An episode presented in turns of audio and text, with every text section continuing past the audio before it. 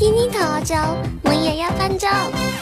捂着肚子，男朋友就说多喝热水。哼，肤浅的人类，捂着肚子不等于来大姨妈，有时候就是胃痛，应该怎么办呢？三分治，七分养。胃痛除了及时就医，平常养胃更重要。不能因为上班上课要迟到了就不吃早饭。作为每天第一餐，早要吃好，三餐要有规律，细嚼慢咽才好消化。抽烟、酗酒、熬夜伤胃伤身体，生活有规律，胃才有活力。平常多锻炼身体，也能开胃哦。注意补充维生素，B 能促进肠胃蠕动，分泌消化液；维 C 能减轻压力，可以减轻由压力引起的胃痛。